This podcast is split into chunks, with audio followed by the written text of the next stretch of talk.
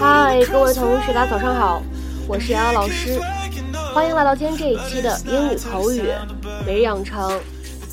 在今天这期节目当中呢，我们来学习这样的一段英文台词，来自《摩登家庭》的第三季第三集。You could have elevated the Dunphy name, but instead you chose to tarnish it. So, congratulations, ladies. You brought this family to a new low. You could have elevated the Dunphy name, but instead you chose to tarnish it. So, congratulations, ladies.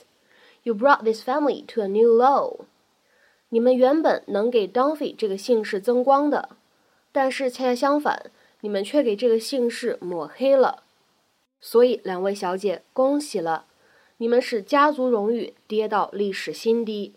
You could have elevated the Dunphy name, but instead you chose to tarnish it. So congratulations, ladies. You brought this family to a new low. You could have elevated the Dunphy name, but instead you chose to tarnish it. So, congratulations, ladies.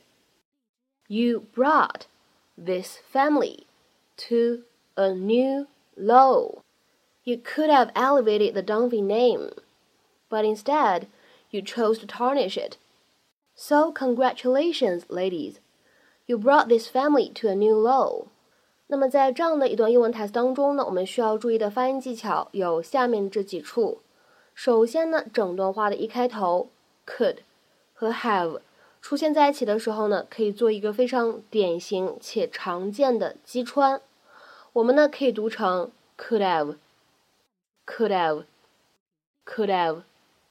再往后面看第二处，elevate，elevate 这个单词呢后面加上了 ed 构成的过去分词形式当中呢，我们说末尾呢在美式发音当中会有一个闪音。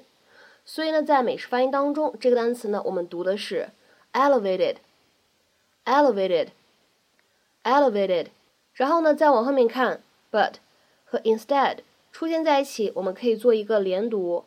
然后呢，一样的道理，在美式发音当中呢，会有一个闪音的处理。所以呢，我们可以读成是 but instead，but instead。好，后面下一个 tarnish it。这样的两个单词呢放在一起，非常典型的连读的处理，tarnish it，tarnish it，tarnish it。好，再来看一下最后一处，在最后这句话当中啊，brought 和 this 出现在一起的时候呢，会有一个不完全爆破的处理，我们呢可以读成是 brought this，brought this，brought this。Ah, there they are. My super Dunphys. We're sorry, but we just. Uh, uh, uh, you don't get to talk. You had a chance to be better people today. You to be more well rounded, and you to be a better student. You could have elevated the Dunphy name, but instead you chose to tarnish it. So, congratulations, ladies. You brought this family to a new low. Mom, are you? Yeah.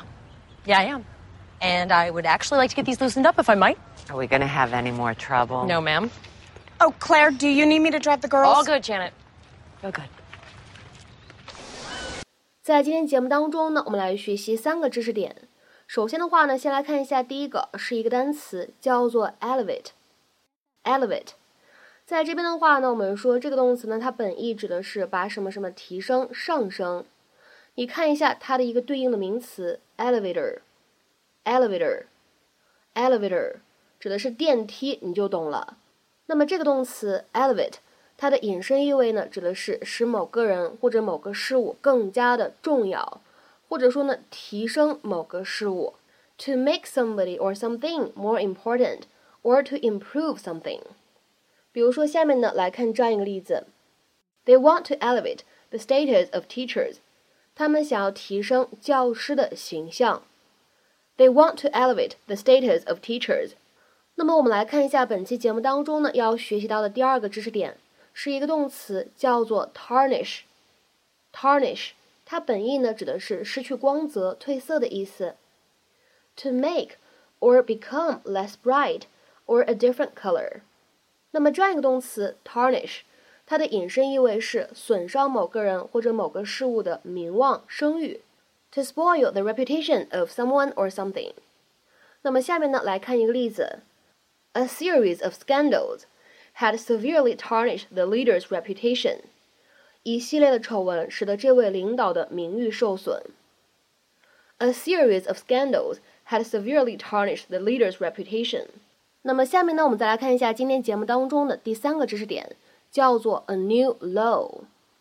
a new low 这个短语什么样的意思呢？新低，嗯，差不多。在英文当中呢，你会经常见到下面的这样一些搭配：hit a new low low，hit a new low，reach a new low，reach a new low，fall to a new low，fall to a new low。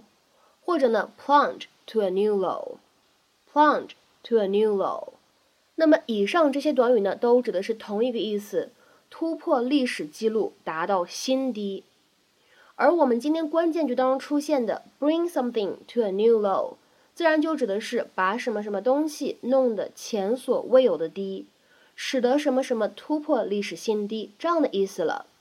那么下面呢，我们来看两个例子。第一个。The celebrity's popularity has hit a new low. 这位名人的人气达到历史新低。The celebrity's popularity has hit a new low.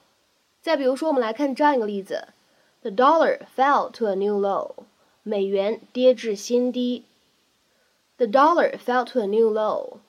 那么在今天节目的末尾呢，请各位同学尝试翻译下面这样一个句子，并留言在文章的留言区。These factors helped to elevate the town into the list of the 10 most attractive towns in the country. These factors helped to elevate the town into the list of the 10 most attractive towns in the country. 那么这样一个句子应该如何理解和翻译呢？期待各位同学的踊跃发言。我们今天这期节目呢，就先讲到这里，拜拜。